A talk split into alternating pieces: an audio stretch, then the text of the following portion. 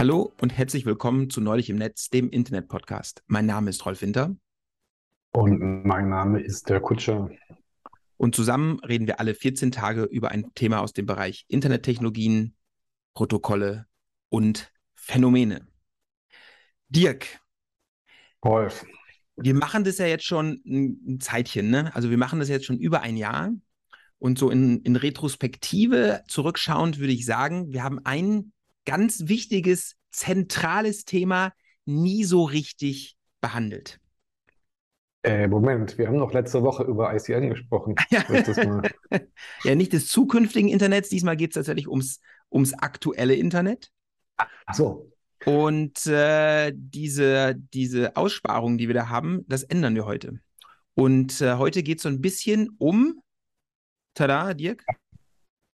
Was haben, wir haben doch schon äh, Internet, DNS, HTTP. Quick haben wir eigentlich auch schon. Haben wir auch schon, ja, als wir HTTP besprochen haben. Es geht um Routing. Nee, ja, ach so, ja, okay, genau, ja, sehr, sehr gut, ja, ja. Da haben wir, da haben wir, glaube ich, einfach mal, das haben wir mal ein Jahr lang ausgesessen, kann das sein? Äh, wir haben es irgendwann mal mit angesprochen, aber du hast recht, wir haben es noch nicht dediziert behandelt, genau. Darum wird es sich heute drehen. Aber bevor wir über das Routing sprechen, und zwar über ein ganz besonderes Thema innerhalb dieses Themenkomplexes Routing, möchte ich dich hm. heute zurücknehmen in das Jahr 2008. Da ist nämlich was ganz Interessantes passiert. Kannst du dich, also magst du raten, was da passiert ist? Es ist schwer drauf zu kommen, muss man auch sagen, aber 2008 ist was total Interessantes im, durch Internet-Routing passiert durch Internet-Routing passiert. Mhm. Also es geht nicht irgendwie um ähm, irgendwie ähm, Router-Tabellen, äh, Explosionen oder irgendwas in der Art. Die, das Wachstum, genau, das, das, das war ja auch mal lange ein, ein, Thema, dass die explodieren immer größer werden und dass, dass Router immer äh, größere Schwierigkeiten haben werden, es überhaupt zu halten, richtig? Also die Weiterleitungstabellen, die FIPS, die Forwarding Information Bases, sind zu groß geworden. Darum geht es heute mhm. aber nicht. Ach so. Ähm, 2008. Also ich meine, bei, bei Routing fällt, fällt mir immer halt ein ähm, Sicherheitsprobleme und BGP, Hijacking und solche Sachen. Aha, genau. Hm. Nicht schlecht. Sehr gut, Dirk. Auf. das ist ja schon 2008 ist ja in äh, in Internetzeitaltern ja mehr als eines. Ne? Also ist ja schon einiges passiert. 2008 war das Internet schon noch ein bisschen was anderes, als es heute ähm, 14 Jahre später ist. Deswegen vielleicht nochmal, um zu verdeutlichen, was das für eine Zeit war 2008. 2008 sind natürlich auch andere Dinge passiert. Zum Beispiel der Google Play Store und der Apple App Store wurden eröffnet. Hm. Also schon ein bisschen mal sehr, ne? Oder ja. der Chrome Browser wurde 2008 released. Crazy, okay. man. Krass, ne? Man nimmt das alles so hin. Ja, ja, eben. Ja. Das, das, das ist schon was her. Also man nimmt das heute alles so hin, aber damals waren das alles brandneu. Heute ist Chrome der dominante Browser. Die App Stores sind Commodity, ja, also wir, wir kennen die, benutzen die und lieben sie. Und äh, genau, das war so 2008. 2008 gab es aber im Internet schon ein, ich sag mal, Content Powerhouse eine Plattform, die viel Content durchs Internet geschoben hat? Ähm, also, ähm, ich weiß nicht, Facebook glaube ich noch nicht. Ähm, wie hieß das? MySpace. Ah, ja. Das kennst du noch, dass du auf den Namen gekommen bist. Ja. Ich hatte leider kein Profil. Es, tatsächlich, YouTube gab es schon. Also 2006 wurde ah, YouTube gegründet. Okay. Und, ähm, äh, Entschuldigung, 2006 hat äh, Google YouTube übernommen, so war das, genau. Seit 2006 ist es schon Teil des Google-Imperiums. Und hm. äh, da Statistiken zu finden, war schwierig. Also 2008 habe ich großartig keine äh, stimmigen Statistiken gefunden, aber für 2006, also für, für das Jahr der Übernahme durch Google, gab es interessante Zahlen. Das war also zwei Jahre vorher. Da hat YouTube schon angegeben, dass sie pro Tag 65.000 neue Videos ähm, hosten mhm. und dass sie pro Tag 100 Millionen Views haben. Mhm. Ah, ist schon, äh, das war 2006 schon unfassbar beeindruckend. Ich habe nochmal ähm, heutige Zahlen gesucht. Da ist YouTube ein bisschen bedeckt, muss man sagen. Auf der Presseseite habe ich ein bisschen was gefunden. Und da haben sie gesagt, dass aktuell über 500 Stunden Video pro Stunde hochgeladen werden. Und über zwei Milliarden eingeloggte User pro Monat die Plattform benutzen. Das ja, unter anderem auch äh, einige wertvolle Podcasts. Unter anderem auch das, ganz genau. das ist übrigens ganz lustig, weil ähm, ich habe, glaube ich, gerade heute irgendwo gesehen, dass die Kommunikation ähm, bei Google so mit Larry Page und so weiter zu dem Kaufzeitpunkt von YouTube äh, irgendwie veröffentlicht wurde, wo sie irgendwie sich geschrieben haben, ob sie das kaufen sollen oder nicht. Oder ich glaube, Eric Schmidt wollte da mal irgendwie eine Einschätzung haben und dann, ich weiß nicht, was der Preis war, 50 Millionen, wahrscheinlich mehr. Nee, ich glaube, die mussten auch schon über eine Milliarde hinblättern für YouTube, glaube ich. Ja, also ich weiß nicht mehr, aber jedenfalls, ähm, ähm, klar, also mit den Zahlen, die du gerade genannt hast, ist das natürlich ähm, auch, ja, war es damals schon quasi absehbar, dass es ja. äh, hohe Nutzerzahlen äh, und auch vor allem ähm, viel Online-Zeiten mit sich bringen wird. Ja. Und es würde schwer werden, dagegen noch anzustinken. Auch in Google wird es dann schwer haben, quasi dahin zu kommen, wenn es schon eine Plattform genau. gibt, die so populär ist. Genau. genau. Also ja. da war wahrscheinlich der Kauf unausweichlich. Ja. Ähm, dann habe ich noch mal in den neuen, diesen Report hatten wir schon mal äh, aus einem anderen Jahr in irgendeiner Podcast-Folge, der wurde ähm, erneuert, der Sandvine Global Internet Phenomena Report von, vom Jahr mhm. 2022 habe ich nochmal angeschaut, um nochmal mhm. zu gucken, wie sieht es gerade aus, YouTube und, und Netflix ähm, im Sinne, wie viel Traffic am Gesamtvolumen des Internets haben die beiden in Summe, haben beide so circa 30 Prozent. Ich habe mir mal die EMEA-Statistiken dazu rausgeholt, also ähm, unsere Region da sind im Downstream 13 Prozent des Traffics YouTube erzeugt und Netflix hat 17 Prozent. Also in Summe mhm. so 30 Prozent. Genau, also damals schon Powerhouse, heute eigentlich immer noch. Ähm, genau, aber was ich glaube ich eigentlich sagen wollte ist, wenn YouTube mal nicht funktioniert, das merkt man. wenn plötzlich so viel äh, Traffic weg ist und diese ganzen Serverfarmen dann plötzlich stillstehen, weil niemand mehr hinkommt, dann merkt man das. Und das ist tatsächlich 2008 passiert. Mhm. Wir gehen zurück, Sonntag, 24. Februar 2008. Am Anfang dieses herrlichen Sonntages war in der YouTube-Welt, im Google-Universum soweit alles gut. YouTube war erreichbar, funktionierte wie gewollt, hat Millionen von Endkunden Videos ausgespielt. Es lief.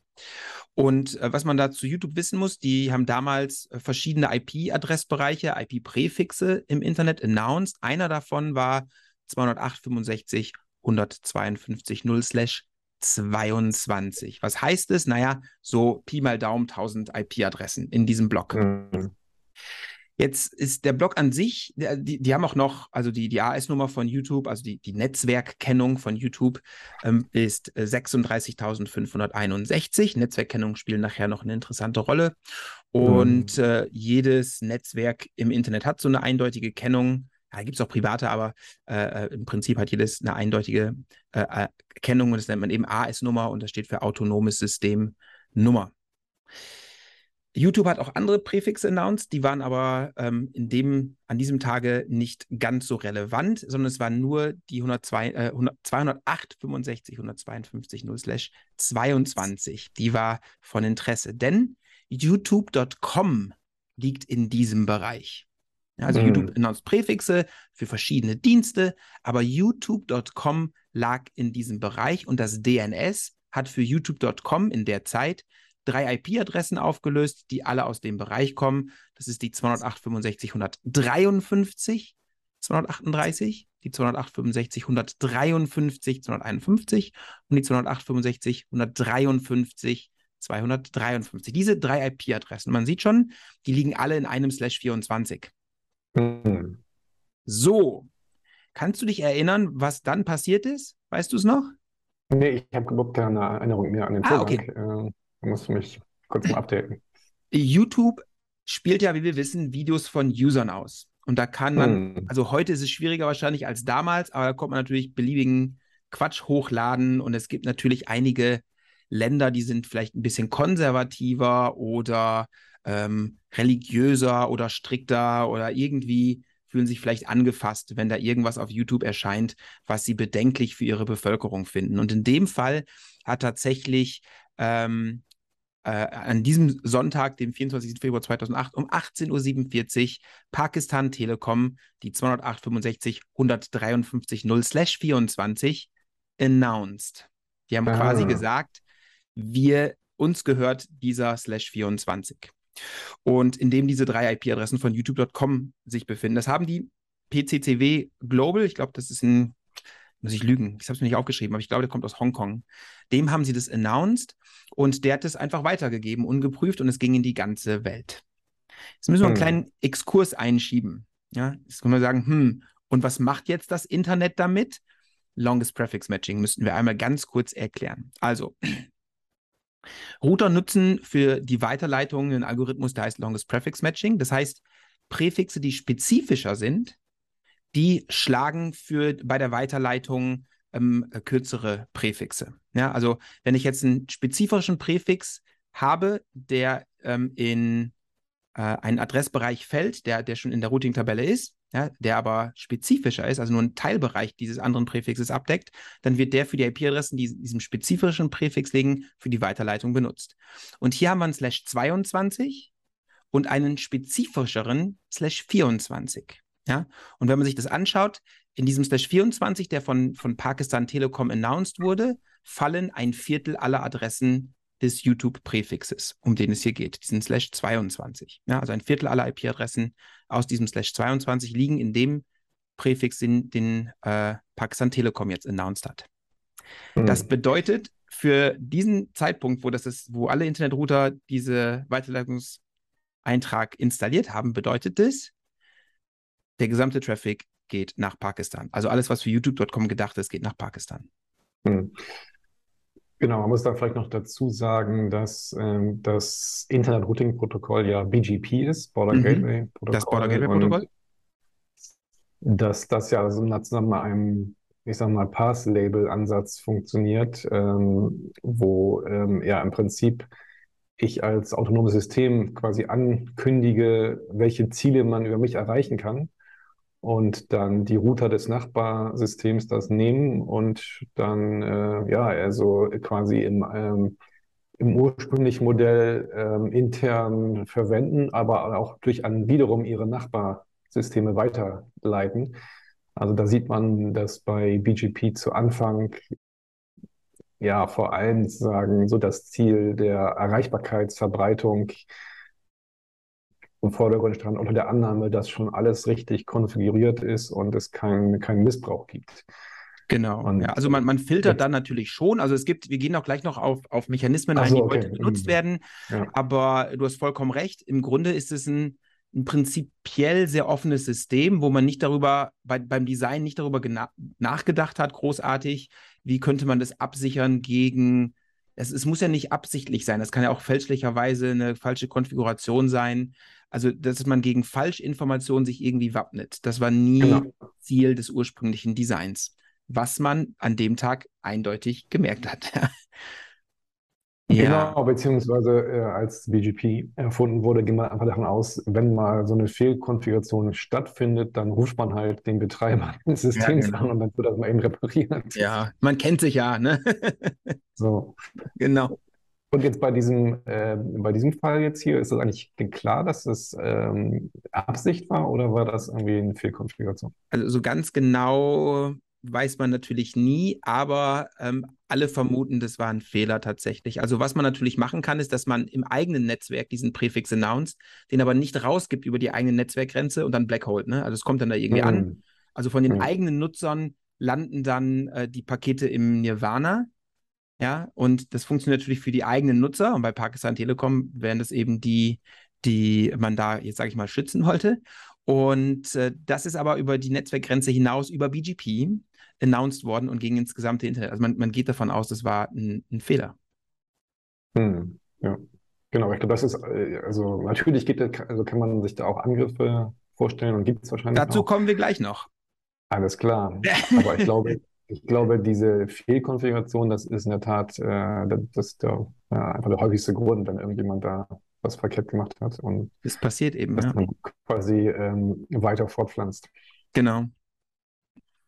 Weil, ähm, also, was passiert war, du, das war folgendes. Also, auf YouTube gab es eben Content und die, Pakistanisch, die pakistanische Regierung wollte das zensieren, hat es einfach weitergegeben an ihren ISP. Und jetzt hätte man ja diverse Dinge tun können. Man muss das ja nicht über IP lösen. Also hier war einfach die, ist die Entscheidung getroffen worden, das über IP zu lösen. Was hätte man noch machen können? Haben wir auch schon drüber gesprochen. Ähm, DNS.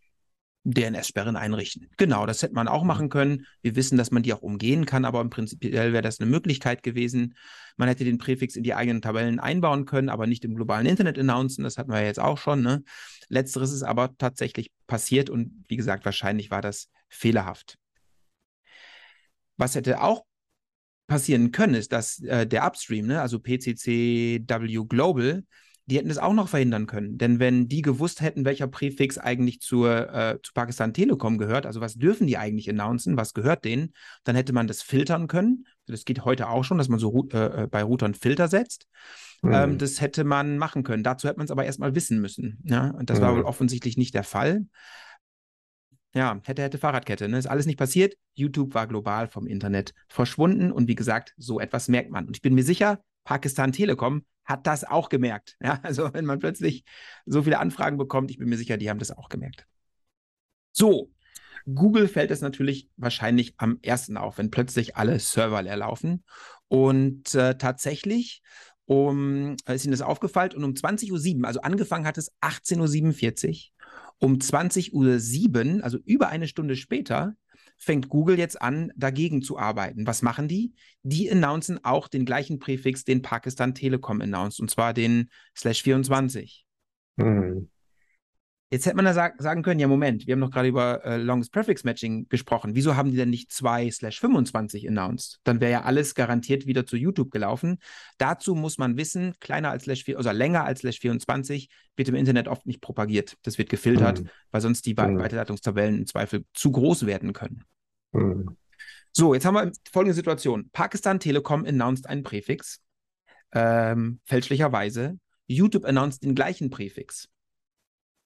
Longest Prefix Matching entscheidet jetzt nicht mehr, weil die Präfixe genau gleich sind. Jetzt greift Routing Policy. Ja? Mhm. Oder wenn Policy nicht greift, die Länge des AS-Pfades. Ja, du hast ja eben gesagt, mhm. der AS-Pfad wird hinzugefügt, genau. also durch welche Netze dieses Announcement propagiert ist, steht auch in diesen Announcements drin und der kürzeste Pfad wird dann genommen, beziehungsweise Router Policy äh, greift, wenn ich irgendeinen Pfad lieber mag als den anderen, unabhängig von der AS-Pfadlänge.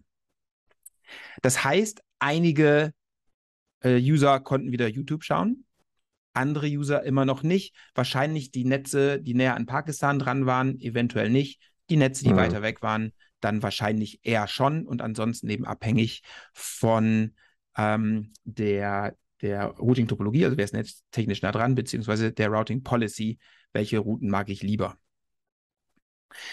Dann weitere zehn Minuten später ähm, versucht es Google dann noch mit einem äh, längeren Präfix, also mit einem slash 25, also 2 slash 25 tatsächlich. Aber wie gesagt, ist nicht garantiert, dass es überall ankommt. Jetzt nehmen wir mal an, dass, dass einige haben es vielleicht noch angenommen. Die Situation ist besser geworden, aber sie ist immer noch nicht gelöst. 20 Uhr 51. ähm, der YouTube-Präfix wird plötzlich mit einem längeren AS-Pfad announced. Ja, also die AS-Nummer von äh, Pakistan Telekom wird jetzt, äh, ich glaube, einmal mehr wurde sie hinzugefügt. Das, das, die AS-Information ändert sich dadurch nicht, es sind immer noch dieselben AS in der, der gleichen Reihenfolge, aber der Pfad wird länger. Also ich vermute, das, den genauen Grund habe ich nicht gefunden, aber ich, ich, vermute, die haben gemerkt, holy shit, wir kriegen so viel Traffic, mach mal den AS-Pfad länger, dass die Leute das nicht mehr nehmen. Vielleicht war das sowas, man weiß es mhm. nicht. Aber auch hier tatsächlich macht es vielleicht ein bisschen besser, löst das Problem aber immer noch nicht vollständig. 21.01 Uhr. Also angefangen hat es 18.47 Uhr. Wir sind 21.01 Uhr. Über zwei Stunden später. PCCW Global, also der Upstream von Pakistan Telekom, der es ungeprüft geschluckt hat und im globalen Internet verteilt hat, zieht die Announcements zurück und stoppt diese ganze Situation. Und diese Situation, mhm. du hast es eben schon genannt, nennen wir Prefix Hijacking. du bist wieder global erreichbar nach über zwei Stunden. Das waren viele Millionen Ads, die niemand haben wollte. ja, jetzt haben wir im großen Rahmen ist der Verlust wahrscheinlich verschmerzbar. Ja. also sicher, haben sie auch geklagt und haben es so wieder reinbekommen. Wer weiß, wer weiß. Und tatsächlich wurde im Hintergrund natürlich auch viel telefoniert und E-Mails geschickt und solche Geschichten gemacht. Ne? Also da, da, muss man, ich bin mhm. mir sicher, bei, ähm, bei dem Upstream PCC äh, W Global, ich bin mir sicher, da haben die Telefone geglüht. Ähm, da wurden Wörter benutzt, die im Nachhinein den Leuten leid getan haben. Aber ja, und ähm, ähm, woraus erklärt sich jetzt deiner Meinung nach diese, ja, vielleicht etwas überraschend klingende Zeit von zwei Stunden? Oder warum dauert das so lange? Manuelle, das sind manuelle Prozesse. Also da ist ja kein Automatismus drin. Also man muss das erkennen. Dann muss man hm. herausfinden, wen, wem sage ich das jetzt? Also ich kann jetzt bei Pakistan Telekom anrufen und die sagen, ja, nee, also unsere Regierung hat jetzt gesagt, wir machen das. Also ist das ein Problem? Okay, wir, wir, wir machen die, die Route vielleicht ein bisschen länger, dann ist sie nicht so. Wer weiß, was da alles passiert ist, ne? Dann muss man ja auch mhm. nachweisen. Also, wenn du da jetzt anrufst, dann sagst du, ja, ja, hier ist Google, könnt ihr das Announcement wegmachen? Ja, ja, hier ist Google. Äh, dann, äh, woher weiß ich denn, dass ihr es wirklich seid? Ähm, mhm. Und dann gibt es natürlich so Datenbanken, wo Kontaktinformationen drinstehen. Vielleicht waren die auch schon outdated. Man muss die echte Telefonnummer bekommen. Man ruft andere ISPs an. Das Problem ist, das Opfer ist erstmal, gerade weil es ein Slash 24 war und alles längere nicht propagiert wird, ja, erstmal hilflos. Also das muss man, mhm. man muss überzeugen. Ja, mhm. genau. Und das ja, ist. Also ja. Ein Problem ist natürlich auch, dass, ähm, okay, das Internet funktioniert deswegen, weil diese Routing-Tabellen weit, weltweit im Großen und Ganzen konsistent sind, aber halt jetzt äh, nicht immer zu jedem Zeitpunkt, weil natürlich hat, äh, müssen sich Änderungen propagieren und so weiter. Und ähm, wenn jetzt sowas wie in diesem Fall passiert, dann ist das gar nicht so einfach herauszukriegen, mhm. ähm, woher das Problem wirklich kommt. Ja. Also nicht ohne weitere Hilfsmittel. Ähm, so im Laufe der Jahre haben sich natürlich weitere Tools oder wurden weitere Tools entwickelt, die es einmal erlauben, auch so ein bisschen globalere Sicht auch zu ähm, mhm. auf, das, auf den Zustand von BGP und die ganzen Router zu bekommen, indem man halt überall weltweit Probes verteilt und das dann einfach zusammenfasst. Es gibt ja sogar Firmen, die sich darauf spezialisieren. Ähm, zum Beispiel Thousand Eyes ist eine Firma, die genau, äh, genau sowas, sowas macht. Und da kann man immer ganz gut dann auch nachvollziehen, äh, was zu welchem Zeitpunkt äh, wo angekündigt wurde und wie sich das dann verteilt hat äh, und so weiter. Mhm. Und das ist genau die Reaktion wahrscheinlich auf, auf diesen Fall und dann halt noch viele weitere, die dann in den Folgejahren sich äh, so ähnlich abgespielt haben. Ja, viele weitere ist ein guter, äh, ein guter Stichpunkt, ne? Weil äh, glaubst du, heute ist Hijacking noch ein Problem? Also es war jetzt 2008, ne? Und offensichtlich haben große Firmen gelernt, holy shit, da kann richtig was passieren. Aber glaubst du, es heute noch ein, passiert es noch regelmäßig? Na, wie gesagt, also es gibt ja diese zwei Fälle, ne? Also Fehlkonfiguration und absichtliches Hijacking. Mhm. Und ähm, das passiert schon noch. Wahrscheinlich kommst du noch auf äh, Gegenmaßnahmen zu sprechen. Komme ich, ja. Von daher ist es natürlich jetzt, also klar, ich versucht, das unwahrscheinlicher zu machen, aber äh, passiert schon noch. Ganz genau. Also äh, März 2022 zum Beispiel. Man würde jetzt denken, die Großen sind vielleicht nicht mehr so richtig davon betroffen, aber März 2022 wurde der Präfix von Twitter von einem russischen ISP übernommen. Mhm. Ähm, äh, witzigerweise, Twitter wird häufig genutzt, zum Beispiel äh, um solche Hijacking-Events zu announcen, nämlich es gibt von Cisco den BGP Stream Twitter-Account. Und mhm. bei dem werden diese BGP-Ereignisse ähm, tatsächlich getwittert. Ähm, dann habe ich mir den auch nochmal angeschaut und da war das letzte Hijacking-Event tatsächlich der 15. Oktober. Wir haben heute den 18. Oktober, also vor drei Tagen, ähm, mhm. war da das letzte Event, was in dem Twitter-Stream drin stand. Ja. Mhm. Also Hijacking gibt es heute natürlich immer noch und tatsächlich regelmäßig entweder durch Fehler, ja, wie jetzt vielleicht bei der Pakistan Telekom YouTube-Geschichte, oder durch Misskonfigurationen, äh, also äh, Fehler und Misskonfigurationen oder eben durch Absicht. Und bevor wir uns dem eigentlichen Thema heute widmen, vielleicht noch eine interessante Hijacking-Geschichte, die äh, nicht durch einen Fehler, sondern äh, absichtlich ausgelöst wurde. Was kann man denn machen, wenn man so einen IP-Adress-Block sich schnappt? Was könnte man denn dann tun? Es gibt verschiedene Dinge. Man könnte zum Beispiel den Traffic, der für jemand anders bestimmt ist, zu sich leiten ähm, und dann zum Beispiel genauer analysieren, möglicherweise versuchen zu entschlüsseln, falls erforderlich, und dann aber trotzdem weiterleiten, sodass man einfach nur den Traffic abgreifen kann. Das sind auch Dinge, die schon nachgewiesen wurden, also quasi ein Hijacking, was von, von der äh, Quelle äh, oder von dem Opfer gar nicht so richtig als solches wahrgenommen wird, weil man einen Alternativweg wählt, um es dann doch dahin zu leiten, ja. Genau. genau. Und was man auch machen könnte, ist äh, einfach, naja, so ähnlich wie jetzt bei dem YouTube-Beispiel, bestimmte Netze oder gar Länder oder ähm, größere äh, autonome Systeme einfach quasi äh, nicht mehr erreichbar zu machen, mhm. um damit irgendwelche Attacken zu machen. Zum Beispiel immer wieder beliebt ist äh, ja Bitcoin, mhm. ähm, was ja auf diesen sozusagen dezentralen Ansatz mit dem Proof of Work ähm, Vorgang des Mining beruht. Und naja, die äh, Bitcoin funktioniert äh, quasi auf dieser, diese Blockchain-Technologie funktioniert äh, quasi auf dem Prinzip, dass es sich nicht lohnt, ähm, die Blockchain zu fälschen, weil halt der allergrößte Mehrheit sozusagen der, der Mainstream-Blockchain folgt. Ähm, wenn es dir aber gelingt, sozusagen die Mehrheit der sagen Miner, zum, also die, die dann die Blockchain erweitern, zu übernehmen, könntest du halt dann diesen Mechanismus quasi aushebeln und dann äh, quasi eine Blockchain so manipulieren, dass du da einfach Transaktionen dranhängst, die es so nicht gegeben hat, äh, zum Beispiel, oder ähm, halt solche Änderungen durchführst mhm. und damit das System dann ähm, angreifen und für eine gewisse Zeit sozusagen übernehmen, mhm. sodass äh, ja, du dann quasi äh, Geld mehrfach ausgeben kannst äh, oder äh, andere Manipulationen machen kannst.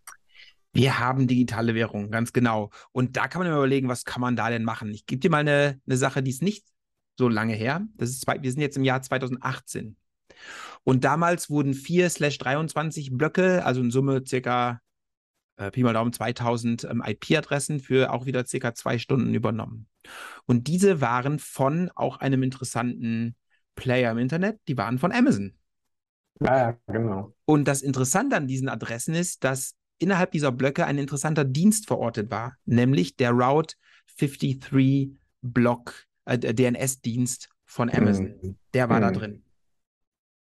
Was man effektiv jetzt hat, ist, wenn man diesen IP-Adress-Block übernimmt, man sieht fürs Internet so aus wie der Amazon DNS-Dienst. Das heißt, wenn ich da DNS-Server hinstelle, kann ich ja auf gewisse Dinge antworten. Mhm. Mit falschen IP-Adressen. Ja, so, und das hat dieser Angreifer gemacht. Nämlich, aber der hat es nur auf eine einzige Webseite abgesehen, die bei Amazon da gehostet wird. Und das war myetherwallet.com. Ja, ja, genau. Sowas geht auch, genau. Genau, also der, man, man muss gar nicht immer größere Teile des Internets irgendwie umleiten oder abschalten oder sowas. Es reicht einfach da so manchmal einfach ähm, gezielt den DNS-Server ähm, ja, quasi umzuleiten. Mhm. Und äh, ich meine, das funktioniert nur, nur deswegen, weil äh, DNS-Security nicht benutzt wird. Exakt. Äh, und deswegen kann man halt, ähm, können die Leute, die das dann anfragen, nicht erkennen, dass die Antworten gar nicht stimmen. Ja, richtig. Und tatsächlich, ähm, die IP-Adresse, die jetzt zurückgegeben wurde, ist eben nicht mehr die IP-Adresse von dem echten myetherwallet.com Service, mhm. sondern von irgendeiner IP-Adresse von einem russischen Provider. Und die anderen Dienste von Route 53, äh, die wurden jetzt gar nicht aufgelöst von den Angreifern. Das war denen alles so egal. das ist vielleicht nicht so schlau, weil dann fällt es natürlich eher auf. Ja. Ähm, trotzdem hat es zwei Stunden fast gedauert, ne, bis es ähm, äh, geregelt war. Und äh, ein Problem konnten sie nicht so richtig lösen, ähm, weil jetzt baut der Browser eine HTTPS-Verbindung zu diesem neuen myetherwallet.com auf. Ein Zertifikat hatten die offensichtlich nicht. Es gab Zertifikatsfehler, aber ausreichend Leute haben diese Fehler weggeklickt, sodass sie innerhalb von diesen äh, zwei Stunden, naja, also die, die, Informationen variieren da so ein bisschen. Also der Kurs ist ja auch volatil, wer weiß, wann das dann geschrieben wurde, aber das, die Zahlen, die ich gefunden habe, waren so, ja, wahrscheinlich haben 200 Kunden ähm, da Geld verloren und das war irgendwo zwischen 150.000 und 320.000 Dollar. Das ist da, mhm. das hört sich jetzt nicht nach viel an, aber für so einen schönen Automatismus, der dann einfach geklappt hat, vielleicht auch gar nicht so schlecht. Das Zertifikat war, wie gesagt, das haben sie nicht hinbekommen. Wer mit HTTP hingegangen ist, ja gut, der ist, der ist selber schuld. Wer HTTPS genutzt hat, der hat einen Zertifikatswähler weggekommen und äh, bekommen und 200 Kunden haben das weggeklickt. Genau, also das ist, ähm, deutet dann halt auch so, so, so, so vielleicht so ein Amateurangriff hin, weil ähm, ich glaube, jetzt, wenn man das professionell macht, dann würde es einem auch gelingen, äh, ein eigenes Zertifikat zu produzieren. Kommen wir gleich zu. Alles klar, okay. Es kommt tatsächlich, genau. Ähm, was interessant war an, an so einem Angriff, Dirk, ist der Angriff vorbei, wenn das Hijacking vorbei ist? Ist der Angriff vorbei, wenn das Hijacking vorbei ist? Ja. Naja, je nachdem, was man dann abgegriffen hat an Informationen. Also wenn ich da irgendwie. Also einmal das. Genau, ja. einmal das. Und das zweite ist DNS cached. Das heißt, ähm, lokale Resolver cachen das hm. Zeug. Und ähm, dann ist immer noch die falsche IP-Adresse drin in so einem DNS-Cache. DNS-Cache-Poisoning hm. nennt man das ja auch. Und das heißt, selbst als nachdem das Hijacking vorbei war, hat dieser ganze Spaß noch ein bisschen äh, angehalten. Hier Cloudflare mit 1.1.1.1 hat sehr schnell reagiert und hat das natürlich alles gepurged und, und wieder sauber gemacht. Die waren auch nur in bestimmten Regionen betroffen, aber der Spaß hat natürlich noch ein bisschen angehalten. Wir haben gerade über Zertifikate gesprochen. Mhm. Tatsächlich ist es heutzutage, also wenn ich einmal so ein Hijacking gemacht habe, ist es so einfach, ein Zertifikat zu bekommen. Das ist ja alles Tooling, ne? Also du musst ja bei vielen, äh, äh, also bei Let's Encrypt zum Beispiel oder bei anderen äh, äh CAs, musst du ja nur beweisen, dass du unter, unter der Kontrolle des Namens bist. Wie machst du das? Hm. Einige verlangen, dass du was ins DNS packst. Also die, die, geben dir hier irgendwie einen Token und sagen, hier mach mal einen Textrecord im DNS. Wir überprüfen, hm. ob der hm. da ist. Wenn ja, schicken wir das Zertifikat. Oder hier ist ein, äh, ein File unter der URL, das soll der Inhalt sein, leg den mal an. Mhm. Und wenn du das gemacht hast, dann wissen wir, okay, du hast äh, äh Kontrolle über, über den Server hinter der IP-Adresse, dann kriegst du Zertifikat. Naja, ja. du hast ja die, den IP-Adressblock und deinen Server. Das heißt, ein Zertifikat heute ist ja schnell gemacht. Das kriegst du sofort. Mhm. Und das wurde 2022, also dieses Jahr im Februar, auch erfolgreich durchgeführt. Da wurde ClaySwap äh, äh, Clay Swap, Entschuldigung, ähm, angegriffen. Das ist auch so eine äh, Kryptowährungsgeschichte. Und da hat, da hat das Zertifikat wunderbar funktioniert, was man sich dann schnell geholt hat. Und die haben sogar, mhm. auch da äh, äh unterscheiden sich die Quellen, aber die haben tatsächlich mit ihrem Angriff zwei Millionen US-Dollar ähm, bekommen. Und was die gemacht haben, ist auch ganz clever. Die haben nicht ClaySwap selbst angegriffen, sondern einen Server, der eine JavaScript-Datei ein JavaScript-SDK angeboten hat. Und die haben das übernommen und damit ein gefälschtes JavaScript-SDK den Leuten untergeschoben. Mhm. Ja. ja, wunderbar.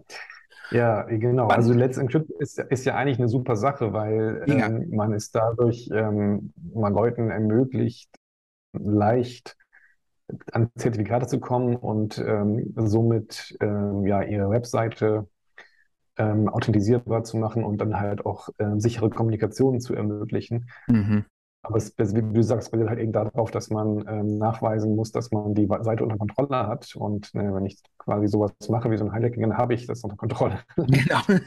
also ja, das ist aber, ähm, es, weiß ich, ja, das ist, das ist einfach so ein, so ein Problem quasi im Internet oder im Web, kann man sagen. Ähm, auf der anderen Seite ist aber Let's Encrypt aber auch sehr nützlich, weil es sonst ohne Let's Encrypt gäbe es noch viel weniger sichere Kommunikation. Ja, also das soll also jetzt auch kein. Auch, ja. ja. Also, so vielleicht nur ein kleiner, kleiner Fakt am Rande. Äh, das liegt einfach daran, dass das müsste nicht so sein, aber dass äh, viele Hoster also Webhoster-Plattformen, immer versuchen, mit Zertifikaten und sicheren Webseiten immer noch extra Geld zu machen. Und deswegen ist es äh, extrem teuer. Die Leute machen das nicht und verwenden deswegen lieber Let's Encrypt. Und Let's Encrypt ja. ist quasi so eine Lösung, die der normale Nutzer benötigt, um äh, ja, mit akzeptablen Kosten äh, sichere Dienste anbieten zu können. Ja, in dem Fall war es auch nicht Let's Encrypt, muss man auch sagen. Ich glaube, das nee, war Zero, nee, nee, Zero, Zero, SSL.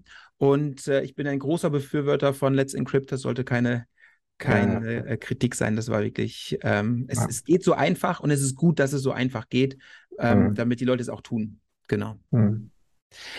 Es gibt auch andere Use Cases für Prefix Hijacking, dass man sich schnell so einen sauberen IP-Adressblock holt, um Spam zu verschicken und so weiter und so fort. Es gibt ganz viele, ich sage jetzt mal, Business-Modelle oder Use Cases für Prefix Hijacking.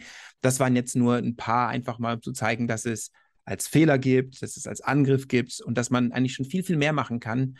Ähm, und äh, wenn man einmal diesen IP-Adressblock unter Kontrolle hat, kriegt man Zertifikate und was weiß ich alles. Das ist alles sehr, sehr interessant. So viel zum Hijacking, aber eigentlich wollten wir über das Routing sprechen. Das haben wir natürlich gemacht. Heute geht es tatsächlich um Maßnahmen im Internet, um Hijacking von Präfixen zu verhindern. Da gibt es einige. Dirk, was kann man denn so tun? Naja, also das Problem ist ja, ähm, wie wir an dem Beispiel vorhin gesehen haben mit YouTube, dass ähm, einfach irgendjemand aus Versehen oder mit Absicht im weltweiten Internet ankündigen kann, äh, dass über sein autonomes System bestimmte Adresspräfixe erreichbar sind. Das heißt, man kann Adresspräfixe ankündigen, die man, die einem selber gar nicht gehören und dann dazu äh, quasi andere Systeme und am Ende halt ähm, das Internet dazu bringen, Pakete mit entsprechenden Zieladressen äh, an das System ähm, zuschicken. Mhm. Und jetzt kann man überlegen, okay, was könnte man dagegen tun? Ähm, naja, schön wäre, wenn man irgendwie diesen Ankündigungen ansehen könnte, ob sie jetzt korrekt sind oder nicht. Mhm. Und naja, korrekt oder nicht, äh, wie könnte man das machen? Wie machen wir das dann sonst im Internet? Naja, man könnte vielleicht irgendwie bescheinigen, dass äh, ein Autosystem überhaupt berechtigt ist, äh, ein Präfix anzukündigen. Mhm. Also bescheinigen, das macht man ja mit Zertifikaten, die wir gerade schon angesprochen genau. haben. Und man könnte also ähm, sozusagen diese Kombination aus autonomem System und Adresspräfix äh, sozusagen zertifizieren. Ja. Und dann könnte ich als Empfänger, als Router zum Beispiel, wenn ich so ein Announcement sehe, gucken, aha, von wo ist das denn gekommen? Alles, da, darf der das überhaupt ankündigen? Äh, oh, nee, darf er nicht. Okay, kann ich ignorieren. Und dann würden sich solche Fehler ähm, nicht so verbreiten. Genau. Du hast im Grunde schon darauf, wo ich eigentlich hinaus wollte, äh, beschrieben. Wir fangen aber jetzt erstmal einen Schritt einfacher an. Also. Ach so. ähm, was man ein, was ist einfach? Also, was man natürlich machen könnte, ist filtern ohne Krypto irgendwas. Ja. Man kann Filter irgendwie anlegen, dass man dem Router sagt, hier, pass auf, wenn du das, wenn du, äh, hier sind die Präfixe, die dieses AS announcen darf, wenn du was anderes siehst, dann schmeiß es weg, sowas, ne? Dazu muss man die Präfixe kennen, die so ein Provider announcen darf ähm, und alles andere dann herausfiltern. Aber das ist, ja, das klappt eher am Rande des Internets. Ne? Also so ein Tier-One-Provider kann das nicht, weil der einfach zu viele Announcements bekommt und keine direkte Kundenbeziehung zu vielen äh, der Präfixe hat, die er sieht, also zu den, zu den Origin ASs, also den autonomen Systemen, die den Präfix announced haben. Ähm, ist auch nicht ganz so flexibel, weil wenn du jetzt als Provider einen neuen Präfix bekommst, dann musst du jetzt erstmal, also du kannst ihn nicht einfach äh, konfigurieren und announcen, sondern du musst deinem Upstream Bescheid sagen, das geht vielleicht noch, aber so administrativer Overhead ist natürlich immer nicht schön. Und äh, die Information muss irgendwo ansonsten gespeichert werden. Und da gibt es äh, Internet Route Registries. Die werden oft von diesen Regional Internet Registries angeboten. Äh, letztere sind, also die Regional Routing, äh, Regional Internet Registries sind Organisationen, die IP-Adressblöcke, AS-Nummern und sowas ähm, vergeben an, an Netzbetreiber in der jeweiligen Region. Und die Region ist aber sehr groß. Ne? Also es gibt die Afrinik für Afrika und Teile äh, des Indischen Ozeans drumherum so. Dann gibt es die Abnik, das ist Asien und ein bisschen Ozeanien. Dann gibt es die Arin, das ist für Nordamerika, ein bisschen von der Karibik und sowas. Lacnik für Latin America. Und bei uns ist die RIPE NCC ja, für mhm. Europa, mhm. Middle East und Zentralasien. Genau. Genau, das Problem bei, bei diesen Filtergeschichten und ähm, ist, dass man quasi ähm, ja, entweder macht man es statisch, was vielleicht nicht so schlau ist im Internet. Mhm. Wenn man es dynamisch macht, dann naja, hat, braucht man wieder ein Verfahren, mit dem man solche Präfixzuordnungen ankündigt, also quasi nochmal eine Art ähm, ja, Informationsaustausch ja. slash Routing-Protokoll, ja. das dann wiederum nicht abgesichert ist. Also Richtig. es ist nur eine Verlagerung des Problems, also im Prinzip. Genau, und in dem Fall ist es tatsächlich auch nur eine Datenbank. Ne? Also diese Informationen, die man da einspeist, nennt man Network Routing Policy. Und da gibt es ja. Sprache dafür, Klar. die Routing Policy Specification Language. Und in der drückt man zum Beispiel aus, äh, hier ist ein IP-Präfix, das ist das äh, AS, was es announcen darf. Ähm, also das ist Origin ähm, AS und äh, Whois, also viele kennen wahrscheinlich Whois, dieses Tool, um diese Informationen noch abzurufen. Ja, äh, da sind diese Informationen dann auch drin. Das Problem bei all diesen Dingen ist, wie das so ist, bei Dingen, die man irgendwie händisch irgendwo eintragen muss, die sind meistens äh, fehlerhaft, nicht aktuell, lückenhaft und äh, es kann sogar sein, dass zwei Datenbanken sich widersprechen. Ne? Also genau, das ist, ja, ist schwierig. Ja, man kann es benutzen, ist schwierig. Plus, diese Informationen zu benutzen sind nicht real-time. Die sind ja nicht Teil des Routing-Prozesses selbst oder nicht irgendwie ähm, da besonders irgendwie integriert und involviert. Das heißt, es ist alles keine Real-Time-Lösung. Wird aber benutzt, muss man auch sagen. Äh, ähm, die Internet Routing Registries werden tatsächlich für Filtersachen äh, schon genutzt, das muss man sagen. Mhm. Dann gibt es Monitoring. Du hattest eben schon 1000 Eyes erwähnt. Das ist ein kommerzieller Anbieter von, also unter anderem BGP Monitoring Systemen. Genau, es gibt viele andere und auch viele nicht kommerzielle ja, genau. Lösungen. Genau. Ja, genau. Cisco hat sowas oder BGP Tools ja. ist noch so ein Anbieter etc. Da gibt es einige. Und was die machen ist, die analysieren den aktuellen Zustand von BGP, finden zum Beispiel Prefix Hijacking Events und was die dann machen, die ähm, informieren jemanden, dass man relativ früh mitbekommt, dass da was passiert und was da passiert. Also eine schöne Analyse bekommt man dafür. Die verhindern es aber nicht und die fixen es auch nicht automatisch. Das ist einfach nur, nee. ja, im wahrsten des Wortes Monitoring. Das heißt, was muss jetzt passieren? Das gleiche, was bei YouTube passiert ist, äh, telefonieren, E-Mails schicken, längere Präfixe announcen, ähm, solche Geschichten. Das gibt es auch nicht kommerziell, also wen das interessiert, also von Kaida zum Beispiel, ich glaube, die nennt es auch BGP Stream, ähm, da gibt es auch Tools, die man einfach so benutzen kann. Die sind wahrscheinlich nicht ganz so fancy wie die kommerziellen, aber auch sowas gibt es. Ja, ja. die kommerziellen machen natürlich noch ein bisschen mehr. Ne? Die ähm, ja, klar. haben zum einen ihre Probes sitzen und dann machen die noch ähm, einfach ja, Erreichbarkeitstests äh, hm. und Performance-Tests und solche Sachen. Ja. Also, das wird alles zusammengeführt. Es ist aber ganz interessant. Ähm, also es gibt halt auch so, ja, so weitere Fälle, so ähnlich wie, der, wie du erwähnt hast mit YouTube, wo es ganz interessant ist, so also mal dann die Entwicklung nachvoll äh, nachzuvollziehen, also mal dann so eine Art ähm, Debriefing zu machen. Und dafür sind diese Tools ganz gut, weil ähm, also dann haben die oftmals so Werbevideos und so, wo die jetzt genau zeigen, okay, was dann zu welchem Zeitpunkt passiert ist. Mhm. Und äh, da kann man schon einiges daraus lernen, also wie das, wie das so dann auch funktioniert im, im wirklichen Internet. Genau, es gibt eine, muss ich, ich glaube, das heißt BG Play, da kann man das äh, nachspielen, hm. wie das, wie das genau. an genau, Graphen genau. und dann kann man das quasi nachspielen, solche Events. Genau, ah. das ist ganz informativ und auch ganz nett gemacht, ja. Ja, also wir haben Filtern, wir haben Monitoring. Was man natürlich auch machen kann, ist ein neues Routing-Protokoll oder eine Erweiterung von BGP, also das In-Band hm. quasi lösen, das Ganze. Und das gibt es auch schon. Das nennt sich BGP-Sec. Ist noch gar nicht so alt. Also 2017 ist der Standard rausgekommen, das RFC 8205.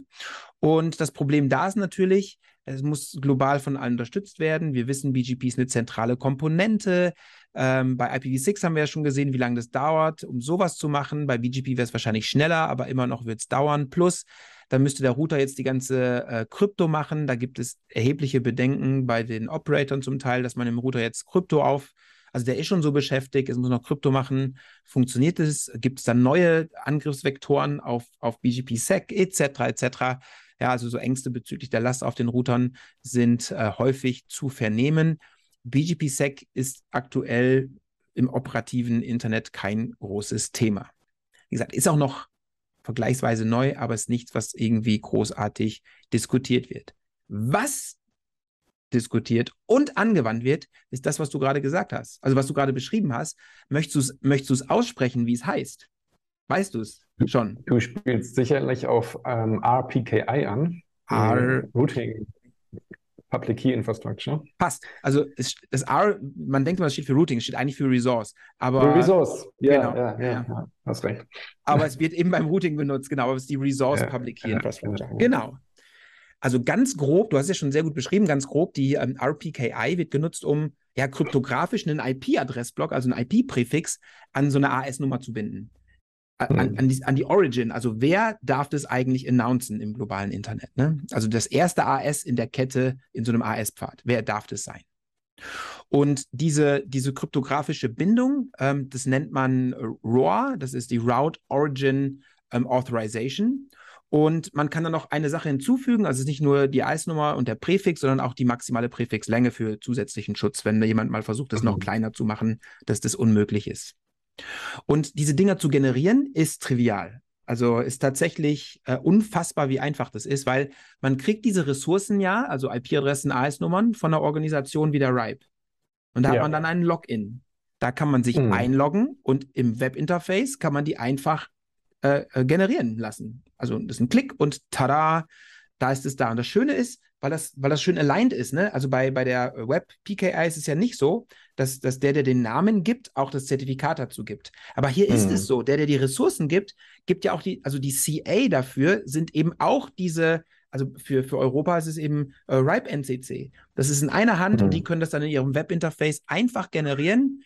So, pass auf, also wir haben jetzt ähm, die kryptografische ähm, Bindung einer AS-Nummer an einen IP-Adressblock, ja, die, die mhm. RORs, die sind einfach zu generieren, sehr gut, ja, das ist wichtig, dass es auch wirklich genutzt wird, wenn es komplex wäre.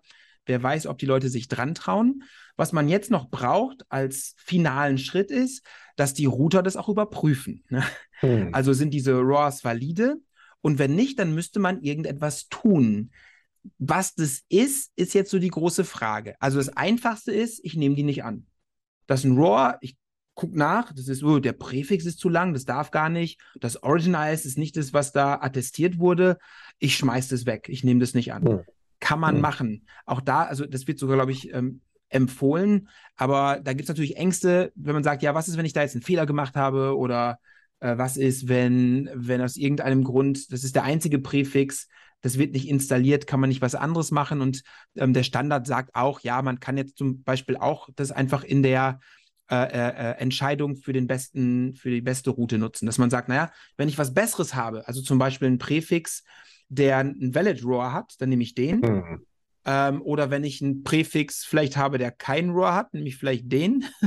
ich, also da, da, kann man dann überlegen, ob das die richtig, also ich weiß nicht, ob das die beste Entscheidung wäre, aber man kann das ähm, in, den, in den Selektionsprozess einfach einbeziehen und sagen, naja, ganz am Ende, wenn ich keine Route habe, bevor ich keine Route habe, nehme ich einen Invalid Roar.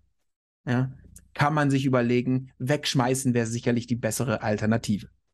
Das, ja, das hängt davon ab. Ne? Also da sieht man halt, dass das halt so ein äh, nachträglich eingebauter Mechanismus ist, den jetzt nicht alle vertrauen unbedingt. Ähm, und wenn man jetzt da vielleicht zu drastisch reagiert, dann könnte das halt zu einem instabileren Internet in der Tat führen. Ja. Ähm, und Aber ich glaube, da braucht man jetzt einfach Experience und einfach mal gucken. Und in drei, genau. vier Jahren haben wir Best Current Practices und dann wissen wir, was das Beste und ist. Und das ist ja auch immer so. Also man kann jetzt natürlich ähm, die Funktionsweise von Zertifikaten und so ist wohl verstanden. Trotzdem kann es auch mal sein, dass ein Router dann diesen Check falsch implementiert, dass es irgendwie was, ein falsches Ergebnis dabei rauskommt. Und ähm, da ist man, glaube ich, einfach so ein bisschen vorsichtig deswegen. Mhm. Was interessant ist an diesem ganzen Ökosystem ist tatsächlich, du sagst, der Router validiert es, äh, macht dann einen Check und der, das passt nicht. Die ganze Krypto macht nicht der Router. Das ist interessant. Ja, ja, schon klar. Ja, genau. Ja. Da gibt es eben ähm, externe Systeme, die machen die Validierung, damit der Router eben nicht diese ganze Krypto machen muss und dann eventuell überlastet oder was auch immer. Ähm, mhm. Sondern es gibt eine, eine Software, die heißt Relying Party Software. Und da werden alle RORs überprüft und das Ergebnis dieser Überprüfung wird jetzt über ein gesondertes Protokoll übermittelt an den Router und dieses Protokoll heißt äh, RPKI2 Router Protokoll. Und ja. da ist unverschlüsselt ganz einfach ähm, ähm, diese Validierungsinformation drin, also der Präfix, die maximale Länge und äh, das Origin AS und der Router kann es jetzt ganz einfach überprüfen. Hm. Ist natürlich dann noch so eine weitere Sollbruchstelle, was, wenn ich dann diesen Validierungsservice nicht erreichen kann, was ist denn dann? Und, ja, genau. Also da muss man schon, also operativ sind natürlich dann noch ein paar Fragen, die man klären muss. Aber ähm, so ist das System aufgebaut und ich glaube, das war gut, gerade für die Operator, die Angst haben, oh, was passiert da mit meinem Router? Wenn man das dann externalisieren kann, dann ist das vielleicht ja. gar nicht so schlecht. Aber das ist auch genau der Grund, warum das halt so ein bisschen konservativ ähm, dann umgesetzt wird, eben weil da halt auch was schiefgehen kann. Ja, genau. Und globale Erreichbarkeit ist eben schon das Ding, was das Internet das Internet macht. Gell? Wenn man mhm. da dann mhm. Fehler hat, das ist dann immer blöd. Genau. Jetzt kann man sich überlegen, wow, wir haben es geschafft, ne? Fertig ist. Jein. Also, was wir da natürlich machen, ist ähm, Origin äh, Validation. Also, wir, wir sagen, diese, das AS was es announced hat, ist auch wirklich das ANS, was es announcen darf. Das mhm. Announcement selbst ist nicht kryptografisch geschützt. Also ich könnte jetzt sagen, ha, ich bin jetzt böse, ich announce das und schreibe das, das Original was wirklich, was es darf, einfach als erstes in den AS-Pfad rein. Wer kann das denn überprüfen? Dann mhm. da brauchen wir, also Filtering und solche Geschichten, die sind dadurch nicht ganz aufgehoben. Und, aber ich glaube, es ist gerade für dieses, dieses Fat-Fingering, ne, wenn man mal eine Config falsch gesetzt hat und dann geht es raus ins globale Internet, dafür ist es, glaube ich, eine super Lösung für, für Leute, die es wirklich darauf abgesehen haben. Ich glaube, die könnten noch Wege finden, ähm, irgendwas Bösartiges zu tun, aber definitiv für alles, was nicht ähm, böswillig ist, glaube ich, ist es eine super Lösung auf jeden Fall. Das Und, heißt, ähm, möchte man eigentlich dann APKI zusammen mit BGP-SEC verwenden? Oder wie, ähm... die, beiden, die, die beiden gehören zusammen, genau. Also die, das mhm, eine ersetzt nicht das andere. Und BGP-SEC macht ja viel mehr. Ne? Also da ist es jetzt mhm. wirklich, da ist es Inband, also BGP macht es. Und da kann ich zum Beispiel den ganzen AS-Pfad verifizieren, dass ich wirklich sagen kann, das ist wirklich da durchgegangen. Ja? Mhm. Um, und das gibt natürlich nochmal extra Schutz.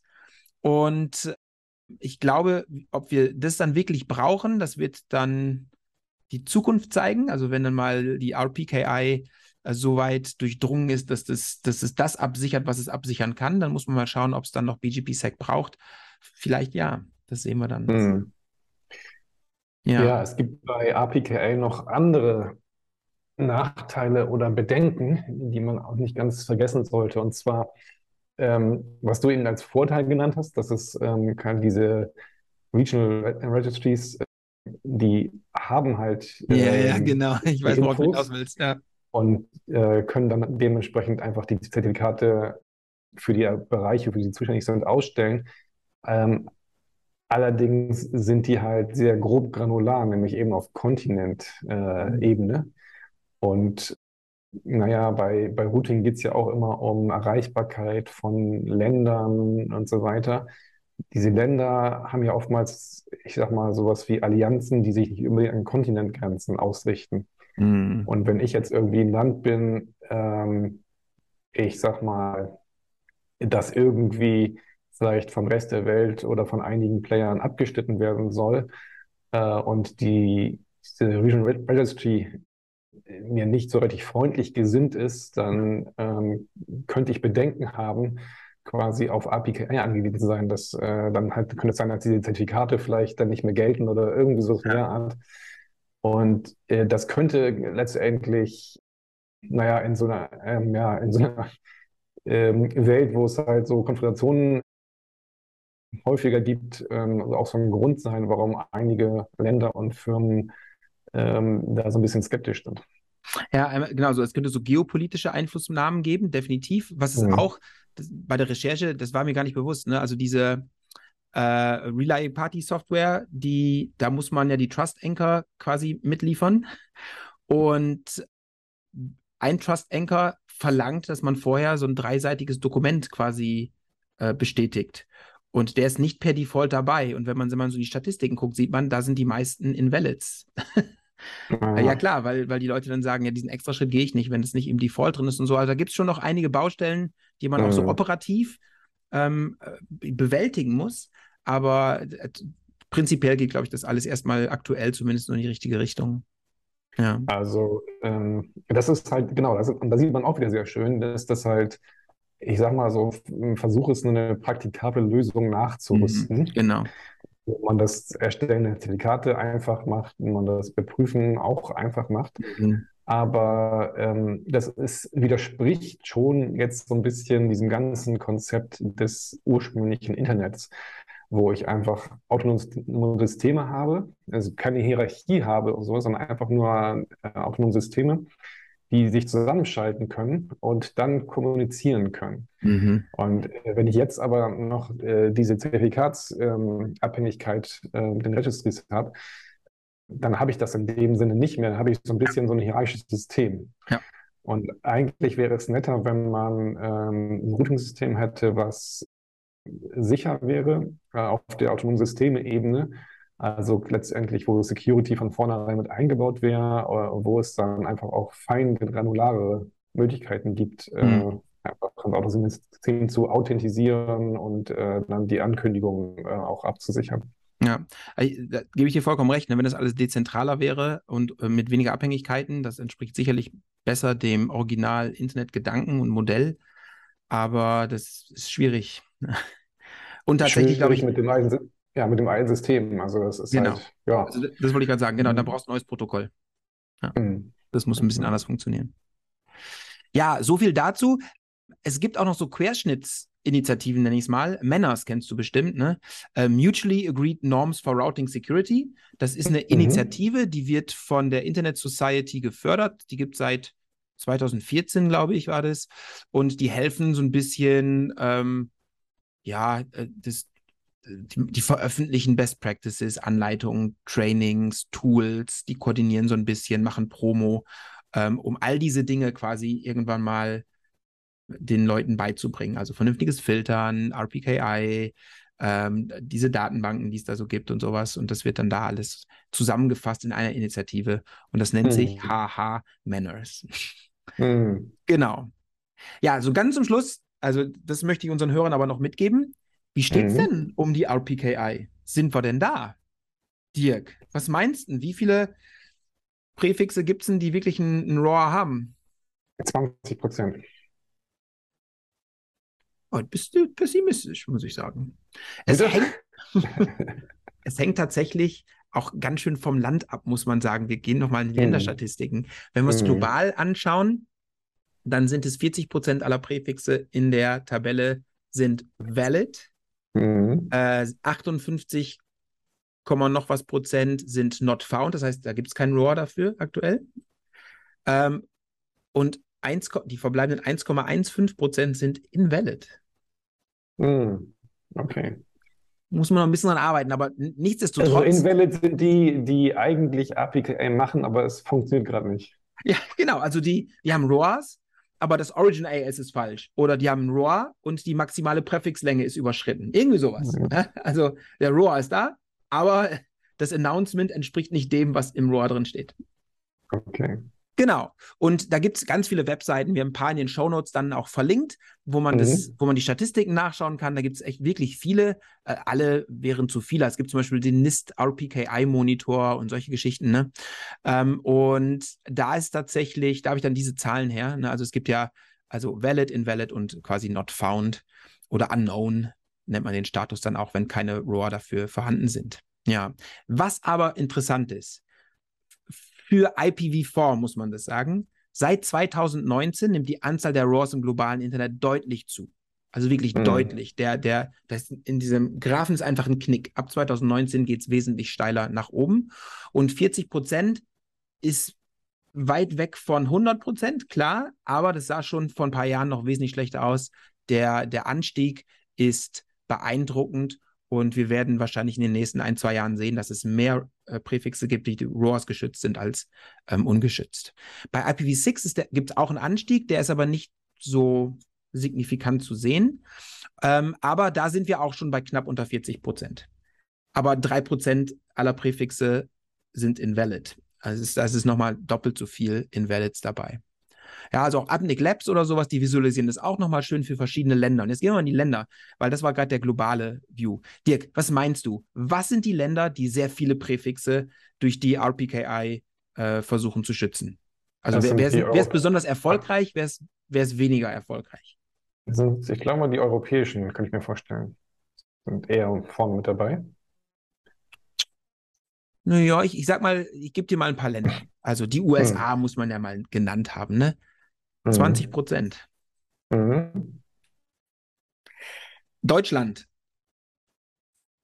Was meinst du? Äh, also, ich habe das ehrlich, also kennst du die Webseite ähm, isbgpsafeyet.com? Dazu kommen wir gleich noch, ja. Alles klar, okay. genau. Also das, als ich das äh, zum letzten Mal in Deutschland gemacht habe mit meinem ISP, ähm, da kam da leider ein negatives Ergebnis bei raus. Bei meinem kam es, ich habe es äh, gestern noch ausprobiert, bei meinem ist es positiv. Meiner macht es. klar. Ja, Shoutout ähm, an Mnet hier. Kann sich natürlich auch, aber jedenfalls, ähm, und da ich ja bei einem relativ großen ISP-Kunde äh, war, könnte es sein, dass es noch gar nicht so rosig aussieht. Mhm. Also 20 Prozent, sage ich mal. Nee, ist besser, also 50-50. Ach so, okay, immerhin. Okay, und jetzt ja. halte ich fest, welche, gut, die haben, die haben, das sind jetzt Länder, die auch nicht so viele Präfixe haben und wahrscheinlich auch nicht so ja. viele ISPs, aber die Türkei ist bei 94 Prozent. Mhm. Pakistan, da wollte ich ja auch mal angucken, weil die hatten ja mal einen der berühmtesten Hijacking-Events, 95 Prozent. Ja? Bolivien, 95 Prozent. Also es sind die meisten Länder, wo man es vielleicht nicht erwarten würde, die sind gut dabei. Klar, die haben weniger Präfixe, muss man auch ganz eindeutig mal sagen und auch weniger Traffic, aber nichtsdestotrotz. Weniger, weniger, weniger ISPs und autonome Systeme. Richtig, genau. Aber nichtsdestotrotz, da wird es auch umgesetzt und das ist wichtig, weil das Internet ist global und da müssen alle mitziehen. Und ich fand es mhm. schön zu sehen, dass Länder, wo man es vielleicht nicht erwarten würde, da eben auch sehr aktiv sind. Gerade auch in Lateinamerika, muss man sagen, sieht es eigentlich ganz, ganz gut aus. Ja, die Anzahl der Präfixe ist vielleicht auch keine gute Metrik. Vielleicht ist es ja auch die bessere Metrik, wie viel Traffic ist in diesen Präfixen drin, die da geschützt sind. Ne? Und da gibt es einen guten Talk ähm, von, äh, auf der Nanok 84 vom Februar 2022. Der heißt, der ist auch verlinkt, der ist auf YouTube ähm, erhältlich. Measuring RPKI äh, ROV. ROV ist Route Origin Validation, also wenn die Router sich das angucken. Äh, Adoption with NetFlow. Und was die gemacht haben, ist, die haben einfach gesagt, naja, ähm, wir gucken mal, wie viel Traffic ist das eigentlich, die in den Präfixen, die da geschützt sind. Und für die USA waren es ja nur 20 Prozent der Präfixe, die da geschützt sind, aber diese 20 Prozent der Präfixe machen 60 Prozent des gesamten Traffics aus. Und die, Inva die invaliden ROAS, die wir ja bei global bei 1,15 Prozent waren, waren nur 0,01 Prozent des, des Traffics. Also das ist dann mhm. eben auch wirklich vernachlässigbar. Das war nochmal irgendwie so eine gute Nachricht zum Schluss. Auch wenn die Präfixzahlen manchmal nicht gut aussehen, was da an Traffic hintersteht, sieht dann eben doch gut aus, weil die ganzen Großen machen das schon. Ne? Also Cloudflare mhm. und Google und Amazon und wie sie alle heißen, die sind eben auch schon dabei. Ja, ganz zum Schluss, also das, das bittere Ende, da kommt tatsächlich genau das, was du gerade gesagt hast. Es gibt eine Webseite, die wird von Cloudflare betrieben, die heißt isbgpsafeyet.com. Und da wird die Frage beantwortet. Hast du sie gerade offen? Ja. Was steht da? Ist BGP safe yet? Also bei mir ja. Ach so, nee, da, da steht doch ganz oben No oder Yes. Äh, no. No, genau. Insgesamt no. Ja, gut, weil das ist natürlich auch eine Cloudflare-Werbeseite, die äh, da jetzt, sage ich mal, Awareness erzeugen möchte. Ja, genau. Also da stand noch nie Yes, da stand bis jetzt immer No, also ist BGP safe yet? Die Frage wird ganz oben beantwortet, die ist natürlich No. Und was man da natürlich, was man da machen kann, ist genau das, was du gerade gesagt hast. Man kann selbst testen, ob der eigene ISP das korrekt filtert. Und was die gemacht haben, ist, die announcen invalide äh, ROAs und in dem IP-Adressbereich hosten die einen Server. Und wenn man da hinkommt, naja, dann ist es nicht so gut. Und das kann man da testen, ob man da hinkommt und ob die ISPs das, der eigene ISPs das ordentlich macht. Meiner macht es sehr gut. Ähm, ich bin geschützt, komme nicht auf die Webseite aber allgemein steht da immer noch das No. Genau, also äh, bei mir steht, also bei mir klappt es auch, aber das ähm, muss man auch dazu sagen, das klappt dann nur, wenn man äh, auch diesen Server dann wahrscheinlich bei sich von, äh, im Netz hat, äh, mit dem man dann diese falschen Announcements irgendwie messen kann oder rauskriegen kann oder also, also wie die das im, im, Detail überprüfen, die schauen sich ja vielleicht auch die BGP Routing Tables von Routius und die eigenen an. Ich weiß nicht, was sie da an Informationen alles genau äh, benutzen, aber okay. ähm, ich habe dann, also dann steht ja in der Ergebnisbox stehen ja auch die Namen, die dann, die DNS-Namen, die geprüft wurden. Ich habe das nochmal in den Browser eingegeben, um wirklich sicher zu sein, ob ich da nicht hinkomme. Und das, das ging tatsächlich nicht. Aber ähm, was die an Informationen im Hintergrund alles benutzen, habe ich jetzt nicht recherchiert. Aber ich fand es irgendwie süß. Die Webseite war ganz lustig, waren interessante Informationen drauf. Genau, wird ja leider auch nicht genau beschrieben, wie es geht. Mhm. Ähm, also es kann sein, dass das wirklich, naja, ähm, okay, aber trotzdem, also ja. ähm, genau, also mein, mein, mein autonomes System äh, implementiert BGP sicher. Wenn wir so sicher sind, können wir jetzt wahrscheinlich auch den Stecker ziehen, oder?